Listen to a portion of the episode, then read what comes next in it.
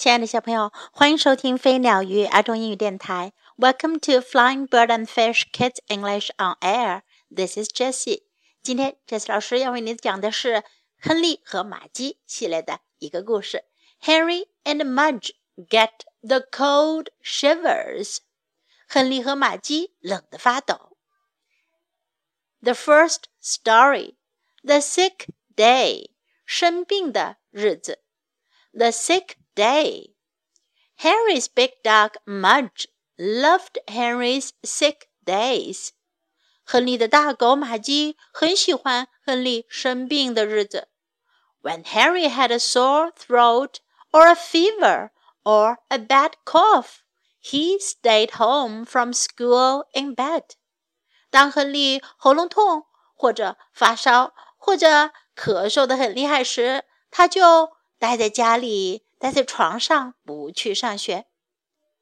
In the morning, Henry's mother brought him orange popsicles, comic books, and crackers. 早上的时候，亨利的妈妈给他拿来橙子味的冰棒、漫画书，还有饼干。Mudge got the crackers. 玛姬会吃掉饼干。In the evening, Henry's father brought him grape popsicles, comic books and crackers。晚上的时候，亨利的爸爸会给他带来葡萄味的冰棒、漫画书，还还有饼干。Mudge got the crackers again。玛姬又吃掉了饼干。Mudge loved sick days。玛姬好喜欢这些生病的日子。But even though he loved Henry's sick days, no one ever thought that Mudge would get sick。但是，尽管他很喜欢亨利生病的日子，没有人想到过玛姬也会生病。No one ever thought that Mudge could catch germs。甚至没人会想到玛姬也会感染细菌。But he could, and one day he caught a lot of them。可是他也会感染细菌，有一天，他感染了很多细菌。When Henry woke up and jumped out of bed, Mudge didn't move. 当亨利醒来，跳下床，玛姬动也不动。He didn't get up. 他没有起来。He didn't lick Henry's face.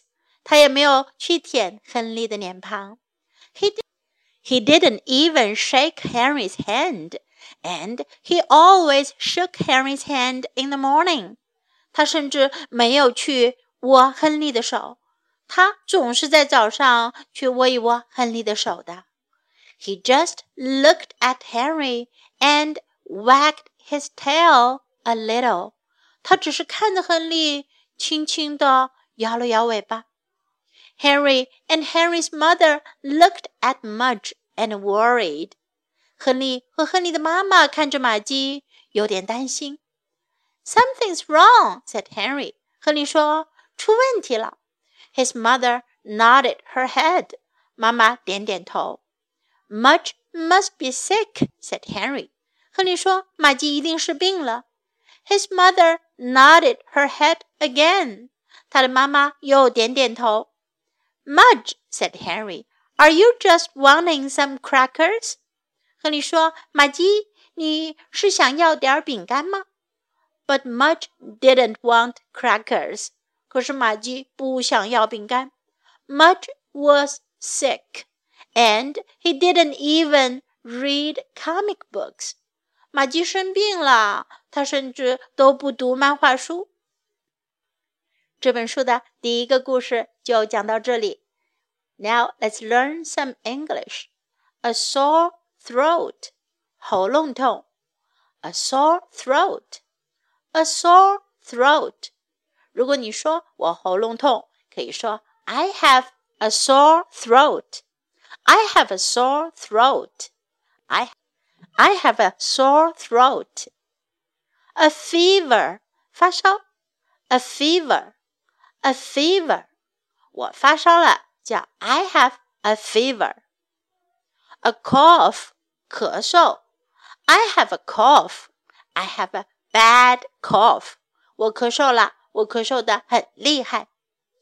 Get sick，生病。Get sick，get sick。Catch germ，感染细菌。Catch germ，catch germ。Jump out of bed，跳下床。Jump out of bed。Jump out of bed. Get up, 起来，get up, get up. Something's wrong, 出问题了。Something's wrong, something's wrong. Mudge must be sick. 马基肯定是病了。Mudge must be sick. Mudge must be sick. Must be 一定是，肯定是。Now let's listen to the story once again. Henry and Mudge get the cold shivers. The Sick Day Henry's big dog Mudge loved Henry's sick days. When Henry had a sore throat or a fever or a bad cough, he stayed home from school in bed. In the morning, Henry's mother brought him orange popsicles, comic books, and crackers. Mudge got the crackers. In the evening, Henry's father brought him great popsicles, comic books, and crackers. Mudge got the crackers again. Mudge loved sick days. But even though he loved Henry's sick days, no one ever thought that Mudge would get sick. No one ever thought that Mudge could catch germs. But he could, and one day he caught a lot of them. When Henry woke up and jumped out of bed, Mudge didn't move. He didn't get up. He didn't lick Henry's face. He didn't even shake Henry's hand, and he always shook Henry's hand in the morning. He just looked at Henry and wagged his tail a little. Henry and Henry's mother looked at Mudge and worried. Something's wrong, said Henry. His mother nodded her head. Mudge must be sick, said Henry. His mother nodded her head again. Mudge, said Henry, are you just wanting some crackers? But Mudge didn't want crackers. Mudge was sick, and he didn't even read comic books. 马吉生病啦，该怎么办呢？记得明天收听第二个故事。This is Jessie saying goodbye.